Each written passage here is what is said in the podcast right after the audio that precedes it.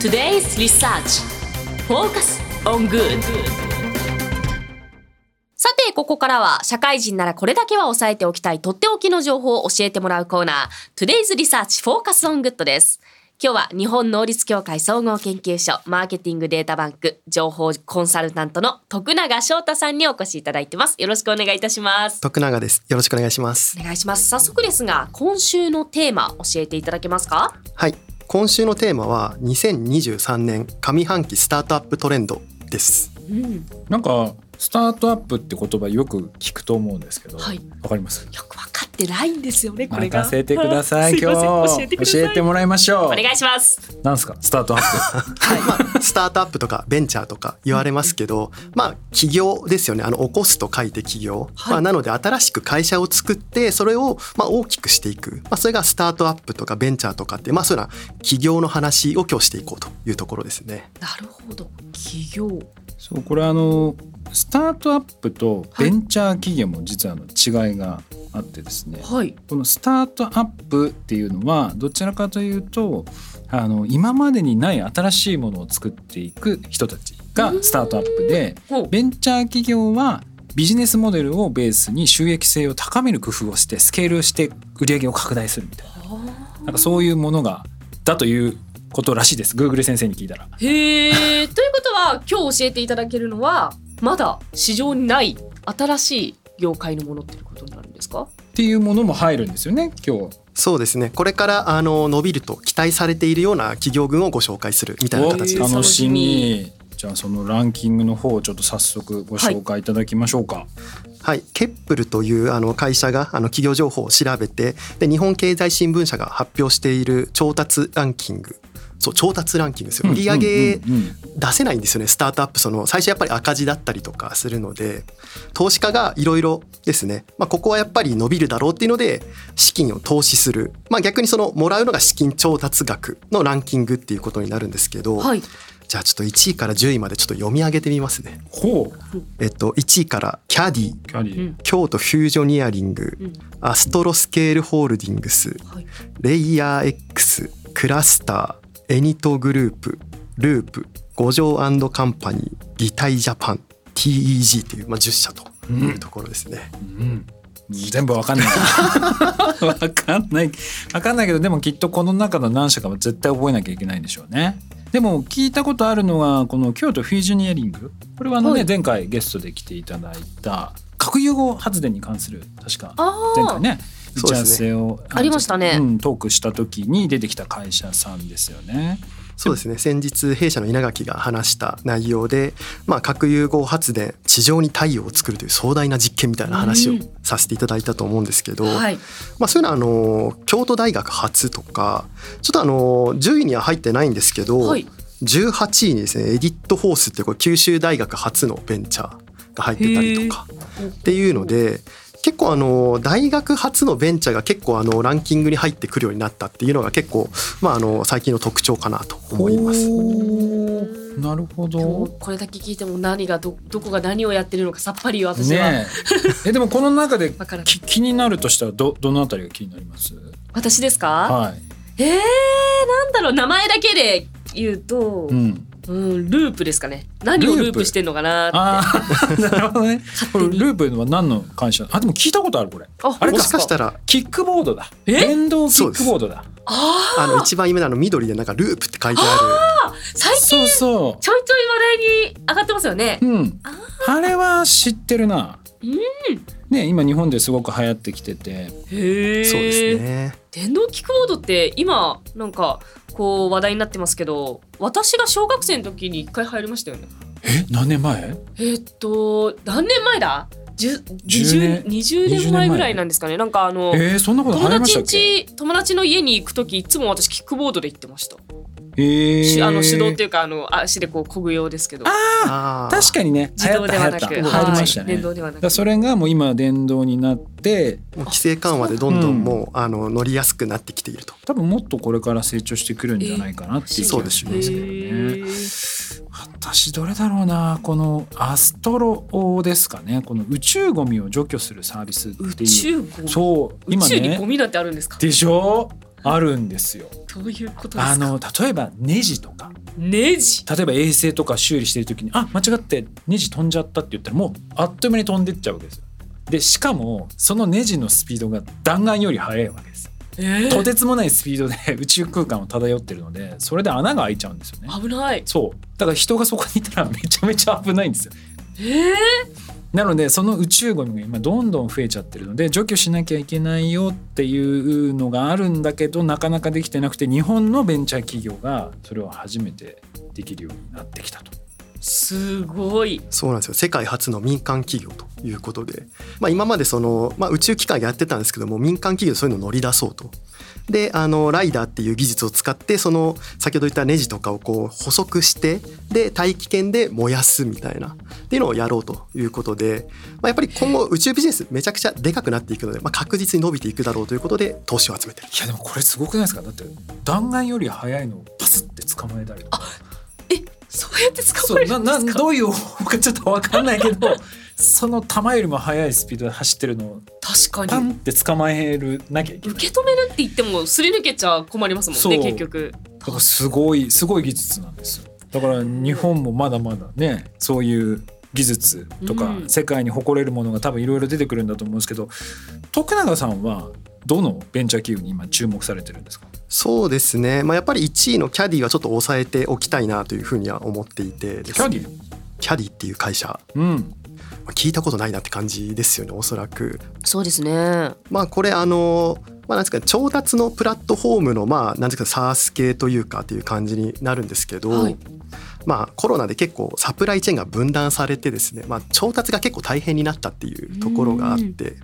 まあ、あとそれとその結構あの調達関係大変だったらしいんですよ。町工場とか見積もり徹夜で作ってみたいな。まあ、それに対してあのこれを使うと7秒で見積もり作れちゃうと。だからえこのキャディっていうサービスで、えー工場とか全部つながってて見積もりを取りたいっていうとパッと見積もりが取れるそうです。空いてる工場とかを把握できる。そうです。だからラクスルのものづくり版みたいなラクスルでスイッチ。のわかりましそうたあれね印刷会社とつながってて、はい。まあ、一番最適な印刷会社とママッチングしてくれるみたいな。だからそれのものづくり版そうです。っていう感じですかね。はい。なんか今までなかなかったというかそういうのがなかったのが結構意外ですね。確かにね。でもこういうのね結構今増え始めてきたかもしれないです。あうん。の食品の領域とかも今まで例えばおそお弁当を作ろうと思ってますと、はい。スーパーで。でそこで扱う商材とかを調達するのが結構今大変だったんですけどそれをこういうプラットフォーム使ってじゃあウインナーが一番安いところとかそれを100個から作ってくれるところとかっていうのを今探せるようになってきたりとか。へえ徐々に徐々にね変わりつつはありますよね。そうなんですよ。だから思ったよりあここ解決してなかったんだっていうところって実は目を広げればいろいろあって、まあ、今の SaaS とかクラウドとかのまあ技術を使っていくと実は解決できることってまあ結構あるなっていうのを気づかせてくれる企業だなと思いますね。確かに。あともうこれだけいろいろね今企業さんこうどんどんどんどん出てきてはいるんですけれどもやっぱり日本っていうのは海外と比べてどうなんですか？そうですね。まあやっぱりあの、うん。悲しいかな。結構数が少なくて、うん。あのユニコーンっていうあの時価総額1,000億以上、まあ、スタートアップから超でかくなりましたみたいな、まあ、日本だとゆメルカリとかそうなんですけど。ああの日本はですねかなり数が残念ながら少ないっていうところがあってあの、まあ、アメリカが一番多いんですけど、まあ、400いくつかみたいな。はい。で中国が100何十みたいな。で日本は6みたいな感じなんですよ。6? ユニコーン一桁？一へえ桁。えーアメリカが600とか中国が171とか日本は6 6ですね。なかなかですね。思ってた以上に少なかったですね。うん。少ないですね。まあ、なのでやっぱりその海外のスタートアップ動向ってやっぱりチェックしておく必要があるかなと。まあスタートアップがユニコーンに大きくなっていく展開がやっぱり早いので、まあ、その中でも私あのインドが注目だなというふうに思っています。インド？うん。どうしてですか？うんやっぱり一番大きいのは、まあ、今年あの人口最多国になったと14億中国超えたと。であのユニコーンの数自体はまだ中国の方が多いんですけど、はい去去年はあの中国よりもインドの方がユニコーンのあの創出数多いんですよ。なので今一番勢いがある国と言えるんじゃないかなと思います。そう実は。あとやっぱりねインドはねエンジニアが多いんですよ。あそうなの意外です。そう。そう。って思うでしょ？そうだったんですね。これなんでエンジニアが多いかっていうとアメリカと全く真逆の時間帯なんですよ。でアメリカがもうは7時で夜仕事終わってみんな帰りますってなったら次インドに仕事を振るんですよ。だ俺がちょっと寝るから作業しといてって言ってインドのエンジニアに作業をお願いしてで出朝出勤してくるともう作業終わってるんです。ああありがとうっていうのでアメリカとインドがその やり取りがやっぱりものすごい連携したおかげでエンジニアがどんどん育てたんですよね。なえじゃあ日本だったらブラジルとあれして多いんですか？ブラジルそうですね。ブラジル、うん。ブラジルか。でもまあそうそういうことですよね。そういう感じそういうこと。であともう一個あったのがインドってそのまあ昔はカースト制度っていうのがあって、はい要はあなたのお家はもうこの作業あの要はこういう仕事に就きなさいっていうのが決まってたんですけど、はい IT 系企業関係ないんですよ。そのへカーストに関係ない。あそうなんねだから一攫千金するチャンスなんですよねだからみんな必死になって勉強するし必死になってやるんですよ安いスマートフォンとか安いパソコン使ってとにかく覚えてとにかく日本に勝ってやろう。アメリカに勝ってやろうみたいな形で一生懸命やってるんでガッてこう今成長してきてて。あそうなんですか。いやそうなんですよ。もうデジタル人材もアメリカとかでもめちゃくちゃ勉強してきた人がインドに戻ってスタートアップを起こして。でインドって結構個人事業主が多いんですよね、やっぱりその企業で日本みたいにやるというよりはまあその一人一人の独立した商売人。なので先ほどのキャディみたいな形でもうお困りごとがいっぱいあるんですよやっぱ個人事業主。やっぱ石井さんあのうなずき深いんですけど。はいわかりますね、はい、なのでそういったものを AI とかクラウドとかを使って解決していくっていうのがあのインドで流行ってきてるのでポコって大きくなってきているというところ。これ結構日本にまた来るんじゃないかなと思っていて、はい。日本でもやっぱり個人ビジネスどんどん増えてきてるじゃないですか。あそうですね。ここら辺のインドのスタートアップの動向であったり何を解決してるのかってすごい勉強になると思いますね。わあ確かにじゃあこのインドのスタートアップ注目するっていうのは一つのまあポイントになってくると。はい。あとはどういったところが今後変わってくるあとは押さえておかなきゃいけないポイントですかね。そうですね。あの上半期についてお伝えしましたが、まあ、下半期はやっぱり間違いなく生成 AI のところになってくるかなと。間違いなく百花繚乱生成 AI のスタートアップがいろんなところにブワーって出てくる。そういう時代になってくるのが多分下期の動きになると思います。生成そういやーこの生成 AI ねやっぱり使いこなしてくるとすごく便利だしまああんまり今の石井さんには関係ないかもしれないですけどあのアナウンサーとかの仕事も、この生成 AI とかが出てくるともう実はおどこのテレビ局ちょっと忘れちゃったんですけれども、あのーなんかこのアナウンサーすっごいし噛まないしうまいなと思って聞いてたら AI だった時があったんですよ。そうそうなんですよでなんか昔の AI ってなんかこう単調なイメージだったんですけど、最近の AI でちゃんと抑揚つけて多分しっかりこう伝えたいところはそこに強調して話すようになっててああもうこういう時代なんだなって改めて思ったんですよ、ね。そう。で今までは書いたものをそのまま、まあはい。に人っぽく読んでたものが生成 AI 出てくると勝手にその原稿もリアルタイムにえ書いてくれちゃうから、すごい。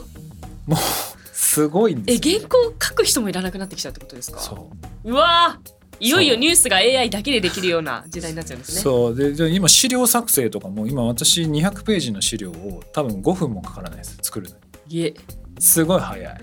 だから多分この辺はねどんどんどんどん伸びていくの。でここは絶対抑えていかなきゃいけないなっていう。そうですね。アメリカとかちょっとさらに先を行ってて、はい。なんかあの営業のトークを指南してくれるみたいなところまで行ってて 今この話を振ってくださいとか今こういう風に展開してください。クロージングにはまだ早いですとかっていう風に言ってくれるようになってきてもう AI がもう先になんかもう営業してくれた方がいいんじゃないかぐらいの領域まで来ているっていう感じですね。う時代になっちゃってるんですね。まあ、この今ね、あの上半期のスタートアップについていろいろトークしてきましたけれども、まあ、このテーマを調べる意義ポイントみたいなところはどこにあるんですか？まあ、そうですね。やっぱりあのビジネスにおいてワクワクするポイントを探すっていうところだと思います。まあ、物が売れなくなってきているので、まあ、買いたいって思うってやっぱりワクワクすることだと思うんですね。はい。まあ、なので今投資家であったりとか、まあ、あの注目している人たちが何にワクワクしているのか、まあ、そこをチェックしてほしいなというので挙げさせていただきました。そうですね徳永さんありがとうございましたありがとうございました。以上 Today's Research Focus on Good でしたそれではリスナーの皆さんいってらっしゃい This program was brought to you by 日本能率協会総合研究所